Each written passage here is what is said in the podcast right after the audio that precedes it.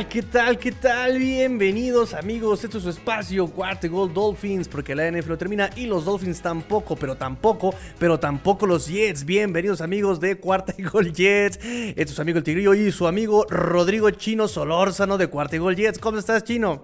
¿Qué onda, Tigrillo? Muy bien, ¿y tú? Pues ya, este, pues ya más como en temas navideños y de festividades. Y obviamente del lado de Jets, pues ya pensando que ya nada más quedan tres semanas y se acabó otra temporada de marca perdedora, otra, otra temporada muy larga, pero bueno, este, pensando en lo que pueden rescatar los Jets a lo mejor las siguientes tres semanas, hablaremos de lo que pasó en este Jets Dolphins, que del lado de Jets hablaremos, digo, ahorita nos vamos largo y tendido, si, si gustas. Tigrillo, me gustaron algunas cosas, y luego obviamente hubo otras que evidenciaron lo que es la situación actual, creo que del roster de Jets, más que otra situación, pero creo que se pueden rescatar varias, varias cosas de, de este partido. Y pues bueno, para el del lado de los Dolphins, pues la velita sigue prendida, aunque sí, la verdad, a mí me hubiera gustado darles ahí, este, ya que esa velita se apague y que no siguiera encendida. Pero bueno, los Dolphins, este, pues sufrieron un poco, eh, no sé agónico, pero digo, levantaron en la segunda mitad y bien por ellos y tendrán todavía la posibilidad de poder, a ver si con combinación de resultados meterse a los playoffs. Sí, es una cuestión de combinación de resultados. Y, Dolphins, para empezar, tiene que ganar los, los, tres que vienen, básicamente. Ya hicieron eh, la tarea de ganar este, este juego contra Jets. Todavía deben ganar los otros tres que siguen. Le falta Nuevo Orleans, le falta Titans, le cierran con Patriotas. Pero bueno, eso es harina de otro costal. Mientras tanto, sí me gustaría saber qué rescatas de estos Jets el domingo. Te voy a decir una cosa. Yo, yo rescato de estos Jets eh, la coordinación ofensiva. Eh. Me gustó mucho cómo llegó y le pegó a Dolphin, se puso impertinente. Hubo unas jugadas de truco eh, que si unas eran como bastante obvias y necesitaban como cierta ejecución que obviamente el roster pues demuestra que está limitado. Hubo otras que con poco hicieron mucho daño. Ese, ¿cómo llamarlo? Hook and lateral, pero, pero ni siquiera fue como un hook and lateral, fue como un hook and, y, retrasado. O sea, fue una cosa muy extraña, pero me puse a ver la jugada y fue una jugada, ahora sí como dicen en el soccer los, los este, comentaristas, de pizarrón. O sea, es, raro decir una jugada de fútbol americano que sea de pizarrón, pero aquí sí era completamente eh, diseñada la jugada. Los eh, wide receivers fueron a bloquear, sabía por dónde tenía que correr. Es decir, eh, se desarrolló una cortina de bloqueo. O sea, fue como un hook, eh, eh, un hook y screen, por decirlo de una forma, ¿no? fíjate, cuando, digo, ya tengo rato que no juego Tocho Bandera este, los días que quisiera y con regularidad. Antes lo hacía más este, previo a la, pandemia, pero teníamos una jugada que le decíamos la paloma, que realmente era, este, la centraba, este, obviamente, el centro y este, se habilitaba el mismo centro. Obviamente en el Tocho Bandera pues es menos gente, ¿no? Pero ya ahí todo el mundo puede atrapar. Era, era un pase al, centro que salía prácticamente así como recto y, este, y ya siempre pasaba alguien más para picharla, ¿no? Entonces me acordé mucho como de cuando jugábamos Tocho que hacíamos como una jugada así parecida. Pero, este, sí, digo, ahorita podemos hablar un poquito de, de, esa jugada que realmente sí sorprendió a todo mundo, ¿eh? Porque realmente, obviamente, Dolphins la defiende bien porque la atrapa Crowder y todavía no iba a conseguir el primer y 10, o sea, no sé si le iban a faltar a lo mejor tres yardas, o sea, lo iban a taclear y no iba a llegar porque era tercera y 15. Y Braxton Berrios se habilita muy bien del otro lado, se queda paradito, paradito, calladito y se la dan. Y Braxton Berrios es muy elusivo, la verdad. Braxton Berrios ha tenido una buena temporada, obviamente no es un receptor que vaya a hacer diferencia siendo un receptor 1-2, pero tiene esa versatilidad como en el primer touchdown y también regresando patados, creo que lo ha hecho bastante bien esta, esta temporada. Pero sí, o sea, eh, si hay algo que rescatar de los Jets esta temporada, independientemente del récord, que sí, obviamente están con marca de 3, este, ya que es 3-12 o 3-11. Este, los Jets están 3-11. Están de momento 3-11. Este, esta ofensiva va de menos a más y empieza a agarrar cierta identidad. Y creo que mucho de lo que pasó al principio de la temporada con la ofensiva, que no le anotaba puntos a nadie, te acordarás, Tigrillo, que por ahí este, no me acuerdo ni cuántos partidos fueron los que se tardaron los Jets en anotar puntos en el primer cuarto, creo que fue hasta el partido contra Cincinnati. Ahorita ya los Jets los ves con una idea, ya entienden el sistema ofensivo, independientemente de quién juega o quién no esté eh, jugando. No jugó este, eh, Corey Davis, no jugó eh, Elijah Moore, que son receptores que prácticamente son los titulares el 1 y el 2. Eh, pero esta ofensiva empieza a caminar.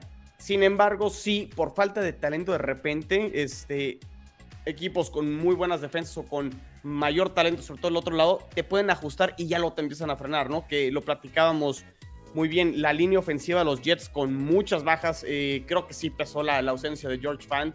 Eh, Corey McDermott, la verdad, no, no, yo no sé si voy a regresar el año que entra con, con los Jets. Y luego por ahí incluso el guardia, este, Alaya Vera Tucker sale un par de snaps y de repente entra Dan Finnick y dices, no, este, ¿qué estamos haciendo por aquí? Y sí, para el pobre Zach Wilson, eh, la segunda mitad sufrió mucho, el ataque terrestre tampoco prosperó, pero darle crédito creo que al, al, a Mike LaFleur y al coordinador ofensivo y a toda la ofensiva de que salieron a jugar desde el principio y le causaron problemas a estos Dolphins. Ya eventualmente no les, no les alcanza, pero sí, yo también coincido con eso y rescato que no han tirado la toalla los Jets y que salen a jugar cada partido y que este, hemos visto mejoría. Y el mismo Zach Wilson a lo mejor no fue su partido más espectacular, pero es este otro partido donde no entrega el balón, empieza a tomar mejores decisiones.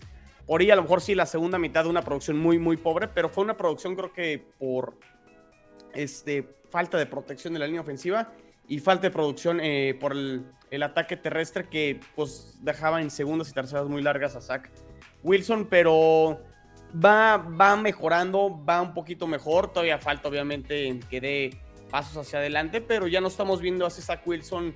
Este, y bueno, no voy a hacer que las siguientes jornadas, ¿no? Pero ese Zach Wilson de la jornada 2 contra Patriotas lanzando cuatro intercepciones, o todo aborazado tratando de lanzar pases a cualquier lado y, este, y, y sin ningún sentido, ¿no? Creo que está aprendiendo a tomar mejores decisiones y eso creo que también está bien. Y lamentablemente los Jets no pueden mantener esa ventaja al principio, pero sí les doy crédito de que salieron a jugar. Y por ahí también del lado defensivo, al menos los corners, creo que lo hicieron bastante bien también.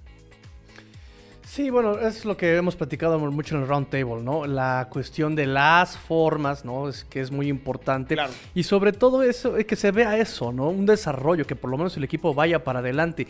Repito, si bien el roster es como muy eh, limitado, pues es un proceso normal, ¿no? Y repito, yo lo que rescato es principalmente que el coacheo estaba involucrado, Robert Sala estaba completamente metido, lo dijo Brian Flores en la semana, se espera que estos Jets nos vayan a atacar con todo, de hecho nos, lo, dijo en, el mismo domingo, o sea, eh, nos aventaron hasta la tarja de la cocina, ¿no? Nos, este, e, estos Jets, dijo Brian Flores, en, una forma de respeto, de, que ya esperaban que estos Jets, que en teoría no se juegan ya nada, pues no tenían nada que perder y precisamente por eso son más peligrosos este tipo de equipos, ¿no?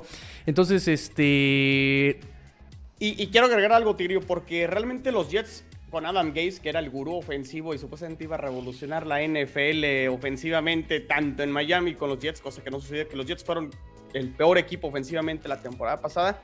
Digo, ahorita los Jets siguen estando abajo de la mitad, pero bueno, o sea, están por encima. Houston ahorita, eh, bueno, estoy en yardas por juego, o sea, Houston, último lugar, Chicago, Jacksonville, Panteras, Seattle, Gigantes, Nueva Orleans, Detroit, Atlanta, Miami, y luego ya vienen los Jets, o sea, si hay una mejoría en producción, obviamente muy lejos de todavía de lo que quisieras estar, pero estos Jets vienen este, mejorando eh, del lado ofensivo y creo que eso, eso es bueno también, digo, del lado de los puntos también llegaron a ser el, último y al menos ya empezaron a rebasar ciertos equipos también. Jacksonville, Houston, Gigantes, Detroit, Chicago y bien los Jets. Los Jets llegaron a ser el peor equipo en producción de puntos. 17.9 sigue siendo muy, muy poco, pero bueno, llegaron a estar en 7 puntos al principio de la temporada y han, han este, mejorado y hay mucho avance, cosa contra la defensa, pues, pero esta ofensiva que fue creo que la apuesta de este equipo en el draft eh, al menos creo que va, va, caminando. Y si hay algo que podemos decir que va a ser bueno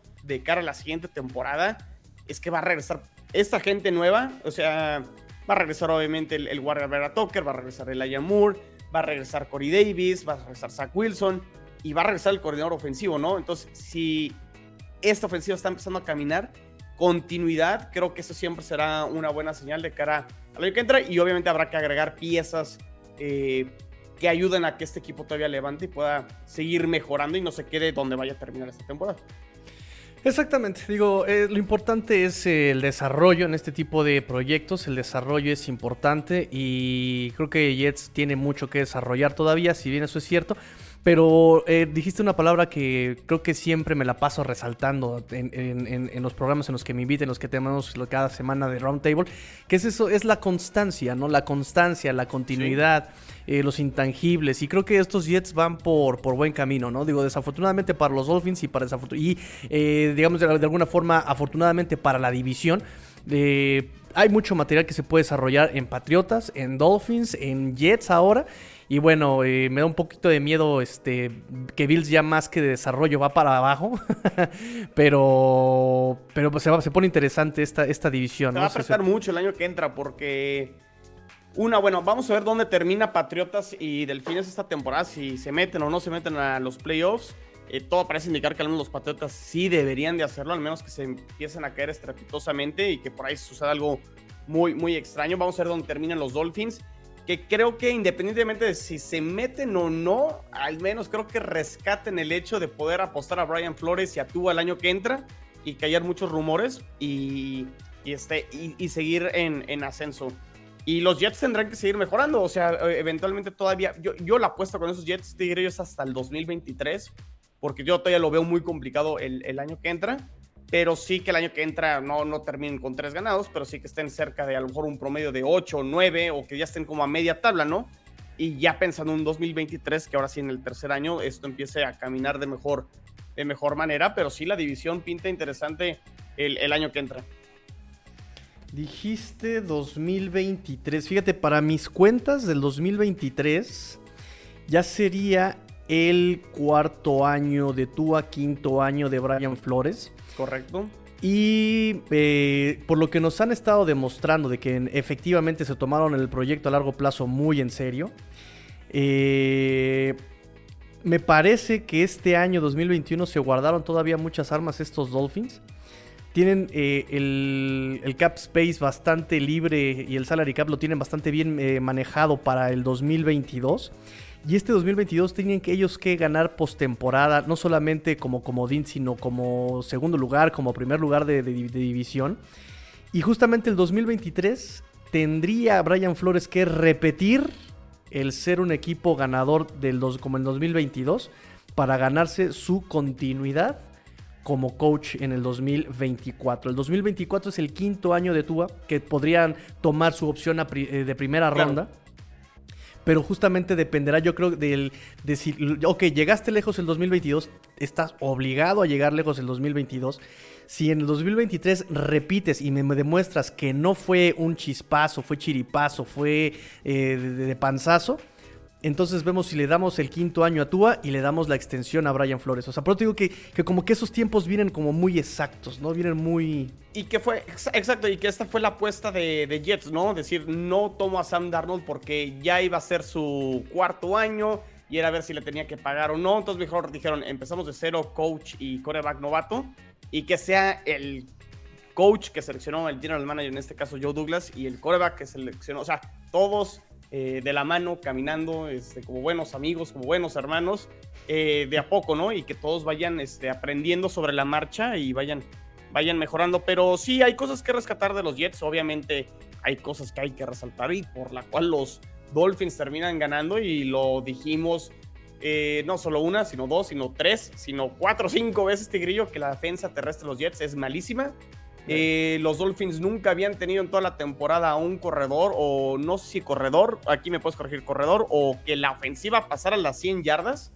Este, no lo habían logrado y pues era el partido para, ¿no? Este, para poderlo conseguir, lo terminan consiguiendo y pues bueno, Duke Johnson tuvo un, día de, campo y lo, lo, hizo bastante, bastante bien, tuvo dos, dos touchdowns, 107 yardas y pues ahí, ¿no? Este es el talón de Aquiles de, de, los Jets que del lado de la secundaria, pues no podemos culpar mucho porque digo, consiguen dos intercepciones, un pick six, muy bueno parte de Brandon Eccles, que es un cornerback eh, novato.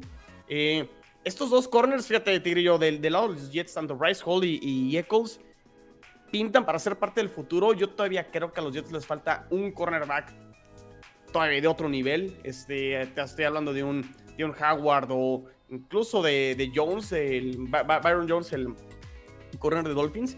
Pero estos dos sí han demostrado que pueden ser parte del futuro y construir y ser parte y tener este, profundidad en la posición de corner. Creo que nos quedamos tranquilos de momento, pero sí, el ataque terrestre de los Jets, eh, quitando a CJ Mosley como linebacker, que de repente también ya CJ Mosley lo he visto cansado porque prácticamente es el único que taclea por parte de los Jets, pero sí hubo ya carreros que le costaba incluso taclear y, todavía lo empujaban dos o tres yardas, pero sí la posición de linebacker será algo que tendrán que revisar los Jets. Y también por ahí, bueno, Quinn Williams abandona el juego por tema de, lesión en el hombro. También no sé si eso afectó de momento, pero sí, eh, no para nadie eh, vía terrestre los Jets. Y es ahí donde todos los equipos le están comiendo el mandado. Y creo que es por eso que este, Miami termina ganando Tirio, porque creo que, no sé si estés de acuerdo conmigo, los Jets desaprovechan.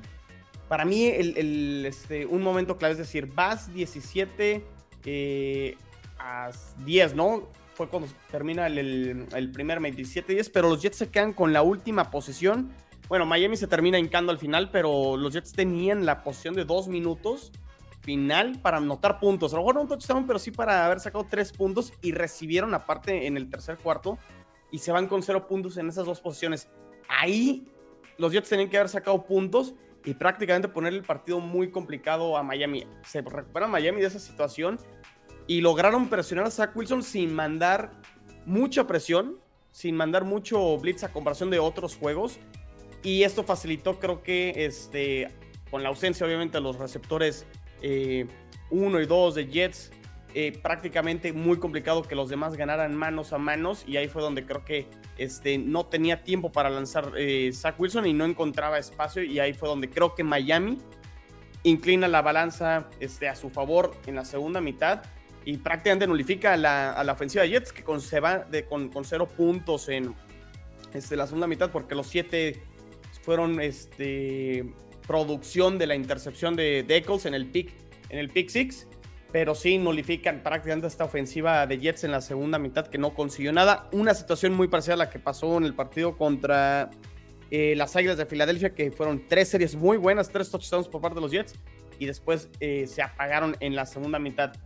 Y creo que en parte es porque al final de cuentas a los Jets les falta talento y les cuesta trabajo tener un partido completo de inicio a fin. Y cuando un equipo con más talento sabe ajustar ante esta situación, es creo que el resultado que terminamos viendo el día de ayer. Pues eso es justamente lo que yo tengo que eh, para quedarme de estos Dolphins, el cómo ajustan e incluso cómo tú puede eh, mentalizarse y no quedarse con los errores, ¿sabes? O sea, porque eso es eh, algo que, que, me gusta, que me gustó mucho de tú ayer. Él eh, tuvo eh, dos intercepciones, pero no se quedó ahí, eh, logró salirse adelante. Y no solamente eso, manda pases largos a Divante Parker, ¿no? A este Isaiah Ford. entonces, eso es con lo que me quedo. con en cuanto a ajustes, sí ajustó Dolphins, pero creo que fueron los jugadores los que más bien se pusieron como a concentrarse, ¿no? En la primera parte eh, vimos a una defensa que incluso hasta los Jets en una jugada, en una quarterback sneak de este Zach Wilson, estaban completamente... ¿Cuatro o cinco? Eh, sí, pero incluso hubo uno antes, eh, donde... Ah, quarterback sneak, perdón, perdón. Me, ando, confundiendo en la, jugada que Zach Wilson no sé cómo él hizo, que se quitó como a 4 a 5 y termina consiguiendo un primer y 10. Pero sí, perdón.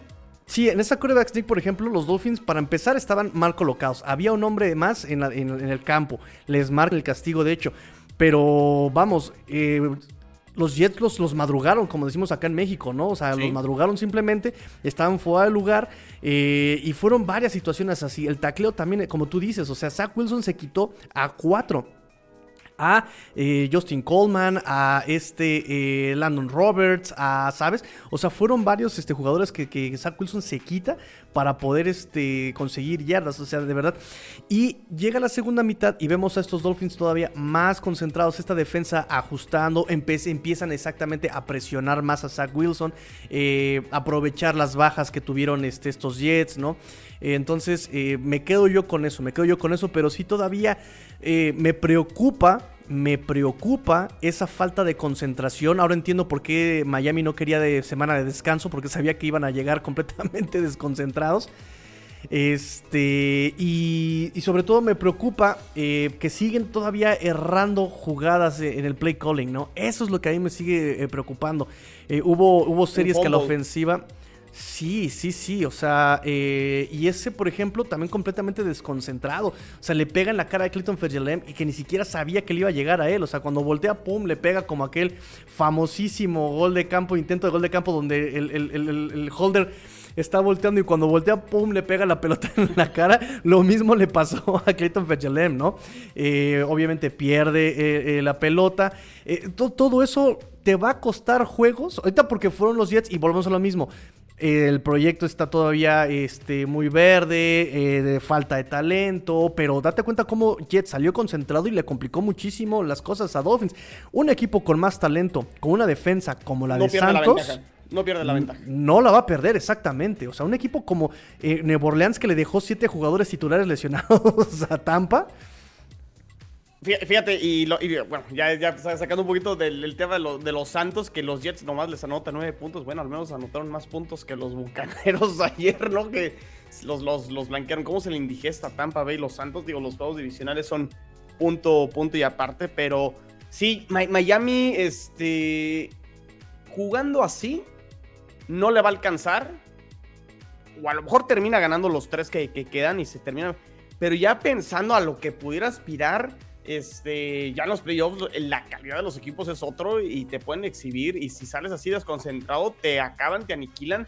Y me recuerdo mucho lo que sucedió eh, el partido de Cleveland contra Pittsburgh en los playoffs el año pasado que Cleveland salió con todo, Pittsburgh salió dormido, casi medio remonta a Pittsburgh al final pero no les alcanzó, o sea, todos los minutos todo cuenta desde un inicio y Miami sí salió un poco, poco dormido. Y digo, a los Jets le estaba saliendo todo, ¿no? Este, fue tres si fuera para para, los Dolphins y luego este, los Jets anotan y luego interceptan a Tua y sacan otros puntos, este, tres puntos más. Eh, entonces sí, cuando inicias así titubeante sí te puede costar.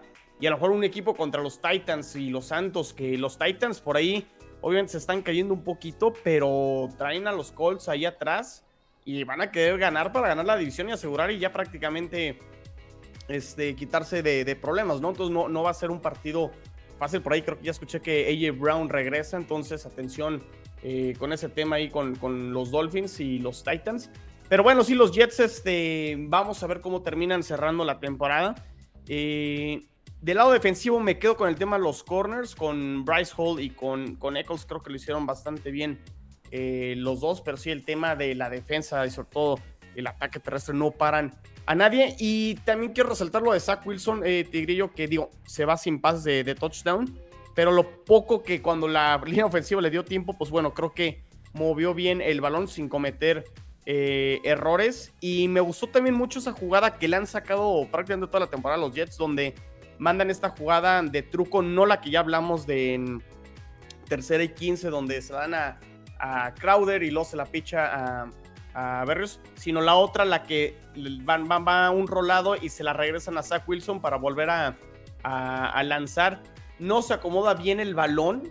Eh, tenía Jameson Crowder solo, pero rola al lado derecho, también se quita dos, muestra elusividad y hace el pase cruzado con el Tyrant con, con Ryan Griffin. Entonces, creo que muestra el talento ahí, Zach Wilson. Y sabes qué, creo que ya también se está empezando a quitar el tema de lo de la rodilla después de que se lesionó porque ya cuando te empiezas a, correr así, a ser elusivo y demás, es porque ya no estás pensando que traes una lesión en la rodilla y creo que eso es bueno para, para Zach Wilson, pero bueno, esperamos que pueda mejorar poquito y que empiecen a lanzar pases de, touchdown, que lo hizo contra Filadelfia, la semana pasada no lo hizo.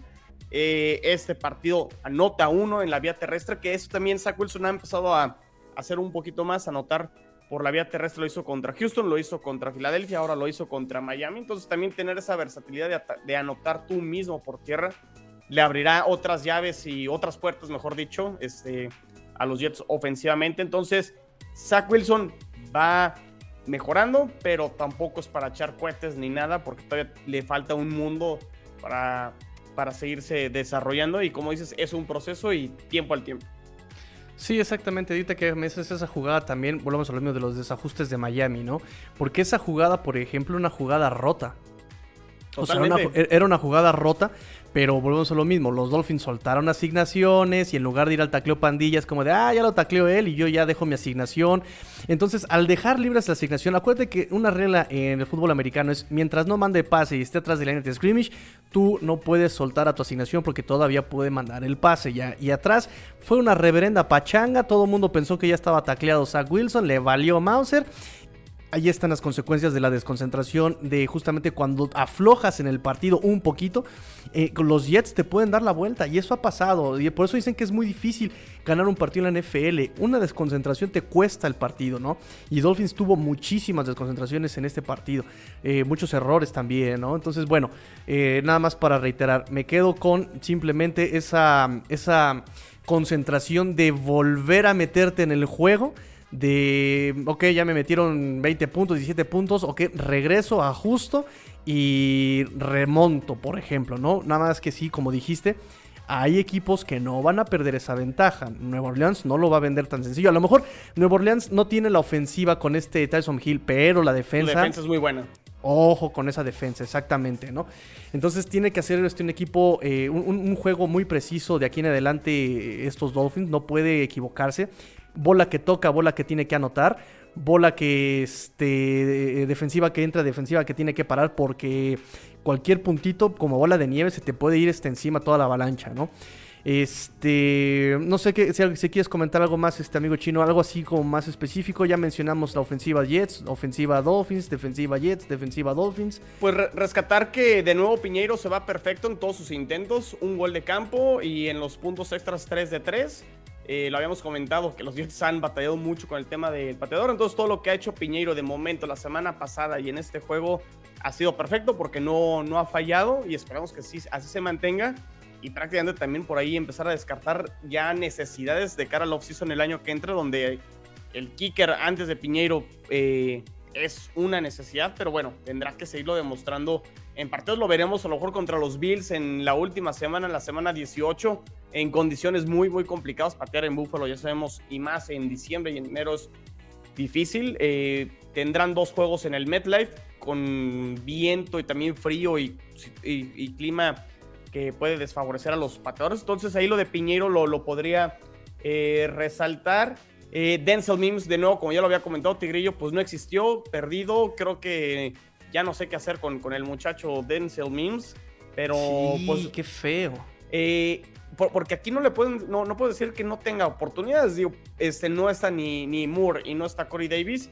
Pues a ver, este, Denzel Mims, tienes la oportunidad de lucir, tienes la oportunidad de, generar separación, tienes la oportunidad de finalmente demostrar por qué te seleccionan en una segunda ronda. Y pues si no es así, este, pues sí ha sido eh, una, una decepción.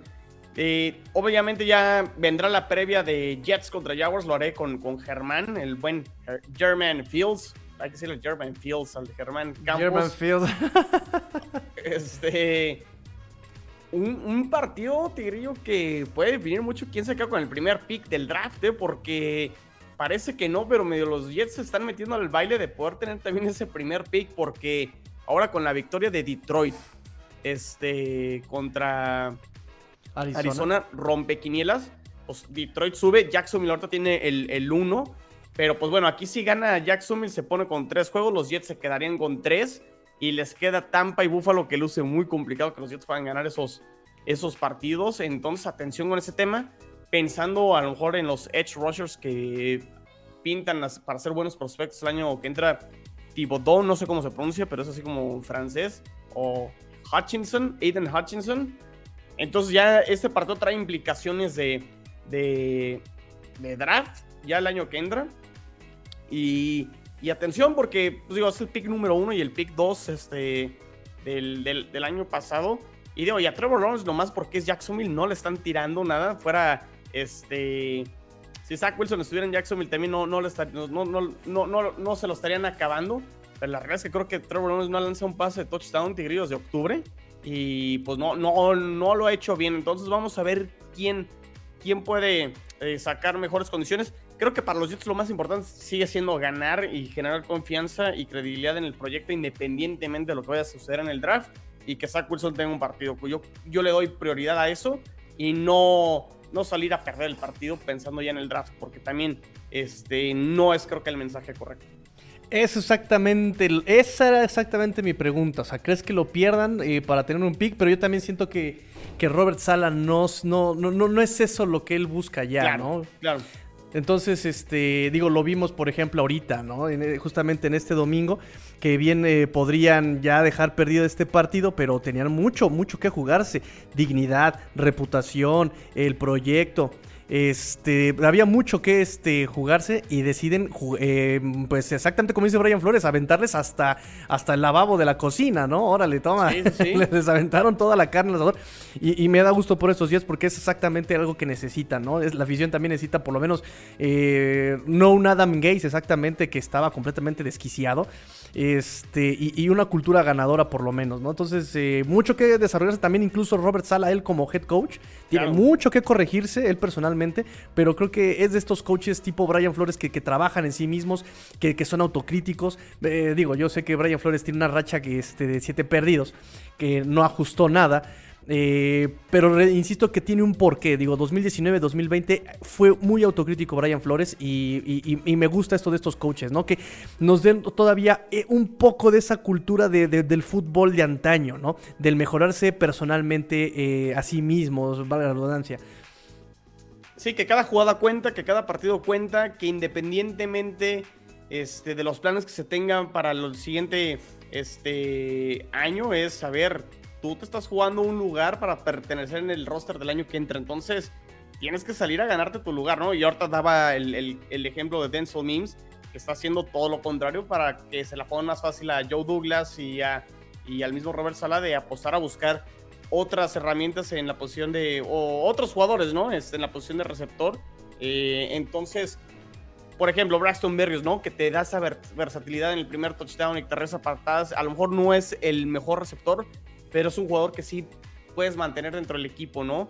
El mismo Crowder, que también sigue siendo un, receptor de, mucha, mucha confianza y así, ¿no? Con, con, cada una de las posiciones y creo que en gran parte es el mensaje que da el head coach de que están comprando el proyecto y que a lo mejor entienden que el récord no es el, indicado, pero pensando en un futuro, creen que a lo mejor esto puede darse, puede, puede cambiar y las cosas pueden eh, ser a su favor y, pensando en, mejores, en mejores cosas.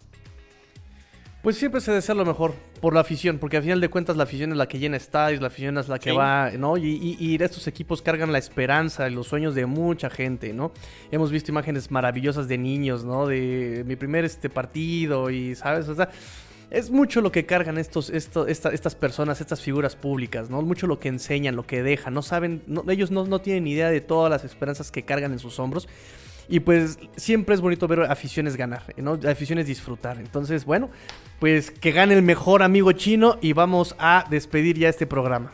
Excelente. Oye, Tigri, nomás rápidamente porque se me, se me olvidó, porque hubo controversia en la conferencia de prensa ayer con, con Zach Wilson, que la, la, prensa ya, y lo hemos dicho muchas veces, la prensa es mañosa, la prensa es este dada a poderte atacar por donde puede y cuando tiene la oportunidad lo, lo hacen le hacen la pregunta a Zach Wilson, que a lo mejor es una pregunta justa del por qué a lo mejor cuando él regresa no ha tenido la misma producción o cantidad de producción en el sentido de yardas y demás, eh, como lo tuvo Mike White en ese partido contra Cincinnati o Joe Flacco en el partido contra Miami en el primer enfrentamiento en estos equipos. Y, entiendo un poco a Zach Wilson porque no quiso contestar la, la, pregunta. A lo mejor pudo haber dicho, no, pues es un trabajo de equipo y todos tenemos que mejorar para que este, esto camine y todo empieza por mí.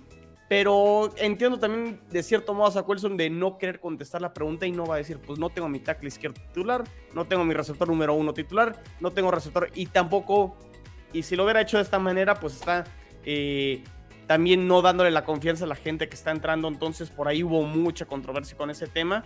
Eh, pero bueno, yo, yo, yo entiendo un poquito ya a Zach Wilson que lo quisieron ahí medio enganchar. Eh, no les gustó la prensa, obviamente, cómo contestó y ya, este, ya lo están este, poniendo en todas las portadas de que Zach Wilson no es autocrítico y, este, y no entiende. Zach Wilson entiende, obviamente, que yo creo que es el primero en saber que él tiene que mejorar mucho, pero también creo que entiende que los tuvieron, lo, buscaron para poder generar la nota y, creo que tampoco se vale. Sí, es lo que siempre yo les he comentado yo en Roundtable, ¿no? No, no caigas en el juego de la prensa que exactamente lo único, lo único que está buscando es, es incendiar, no, no busca informar, no busca ser ese contacto aficionado equipo. Eso no es cierto la prensa, y creo que también la de Nueva York es una prensa rapaz, eh, que exactamente solamente busca incendiar, ¿no? Son incendiarios, no son, no son comunicadores, son incendiarios. Entonces digo, eh, yo vengo de una escuela de Brian Flores donde no es capaz ni de decir quién es el que manda las jugadas en toda la temporada, ¿no? De decir, este es mi coreback, sí, no, no es, quiero, lo quiero, no lo quiero, yo sé que, pero ¿qué es eso? Y me parece correcto este Zach Wilson porque también la, la actitud profesional, yo no vengo a dar pretextos, ¿no? Creo que eh, bien puedo decir, ah, pues mira las condiciones climatológicas, el segundo piso del periférico, más la rotación gravitacional, no, el trabajo obviamente está en mí, tengo que hacerlo yo, creo que esa es la, parte número uno de afrontar la, la responsabilidad de que el trabajo está en mí, ¿no? Entonces, pues digo, y además está joven, digo, no le pidan mucho, digo, si hasta Brian Flores, que ya tiene treinta y tantos, casi cuarenta años, lo están regañando por decir o no decir, que no se lo tome a pecho este muchachito de veintitantos. Sí, sí, sí, sí, está exactamente. Entonces, este, por ahí eh, fue, fue tema y, que, y sí, lo, y sí lo quería comentar antes de terminar el episodio Tigrio. Perfecto, pues entonces este, recuérdame las redes sociales del proyecto de Cuarta y Gol Jets, amigo, tus redes sociales, ya para despedir el programa. Yes, yes, yes en inglés. Eh, Jets en cuarta y gol, arroba cuarta y gol Jets. Y red personal, red en Twitter también, arroba chino solo 86. Ahí también me pueden encontrar, y ahí estoy dando lata. Y pues amigos de Jets, nos quedan tres juegos más. Nosotros obviamente no estamos peleando en ningún lugar pero bueno, este todos los partidos cuentan, todos los partidos nos van a dejarlo, entonces no se desconecten y seguiremos aquí todavía con, con los episodios y demás. Porque acuérdense amigos, este es esto no es un eslogan solamente, es un estilo de vida. De verdad, de cuarta de gol es un estilo de vida. Entonces no crean que es eh, al azar y porque suena bonito el eslogan, no. O sea, porque la NFL no termina y tenemos NFL todo el año. Tenemos temporada medio año, pero la NFL es todo el año. Entonces acuérdense también de las redes sociales de Dolphins, arroba cuarta y gol Dolphins, arroba cuarta y gol Dolphins, arroba cuarta y gol Dolphins. Eh, se lo digo muchas veces, 4TA, el 4 va con número, 4TA y Gold Dolphins. Eh, y recuerden, la NFL no termina y los Dolphins tampoco y los Jets tampoco terminan en todo el año. Así que, fins up, Tigrillo fuera. Take flight.